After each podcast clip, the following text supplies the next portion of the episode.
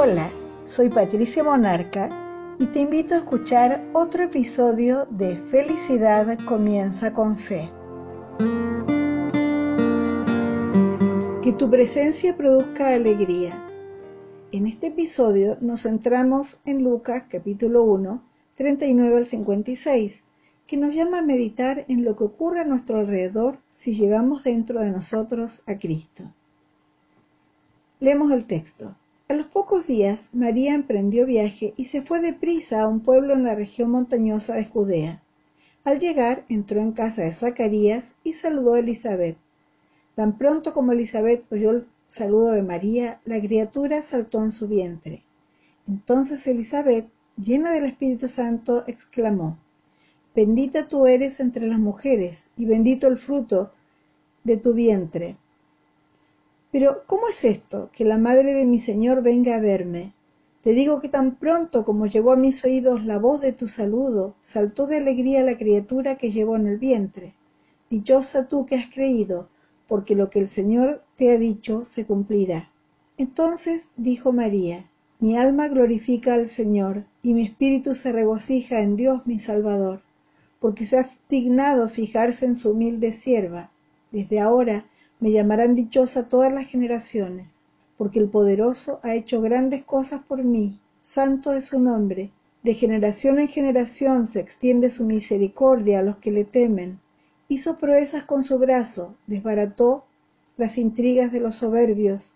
De sus tronos derrocó a los poderosos, mientras que ha exaltado a los humildes. A los hambrientos los colmó de bienes, y a los ricos los despidió con las manos vacías acudió en ayuda de su siervo Israel, y cumpliendo la promesa a nuestros padres, mostró su misericordia a Abraham y a su descendencia para siempre. María se quedó con Elizabeth unos tres meses y luego regresó a su casa.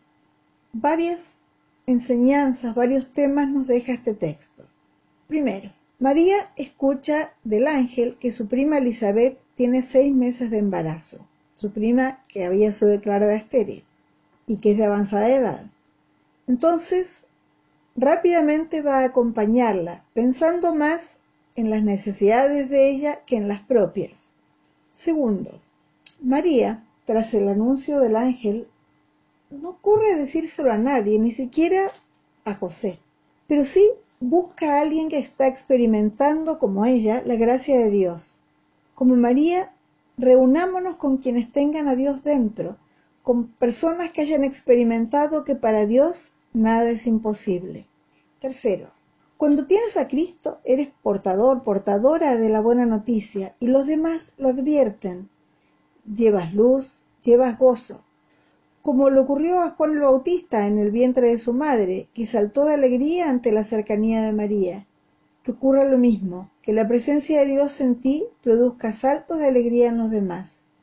Cuarto, porque cuando tienes a Cristo, expresas una clase de alegría profunda, que nace de la reflexión y el silencio, la alegría de quien ve el fondo de las cosas.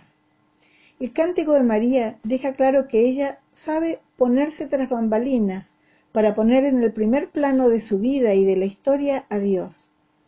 Y ese Dios que retrata María no lo presenta como algo filosófico, abstracto, lejano, sino concreto, cotidiano, Tampoco alguien autoritario. Nos presenta a un Dios como alguien atento a las necesidades de cada ser humano.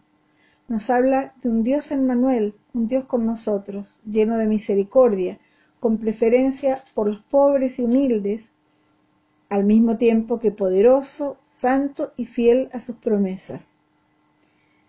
Hablemos con este Dios para decirle juntos, Señor, te glorificamos, te damos gracias porque eres un Dios con nosotros. Te damos gracias por habernos dado a tu Hijo como Salvador. Gracias, Señor, porque has hecho grandes cosas en nosotros. Concédenos permanecer en tu presencia para irradiar tu luz y tu gozo a nuestro alrededor. Amén y amén. Quiero invitarte ahora a que visites mi sitio www.felicidadcomienzaconfe.com donde puedes leer todos los episodios de podcast y también dejar sugerencias de temas o dejar comentarios acerca de los mismos. Y recuerda que felicidad comienza con fe.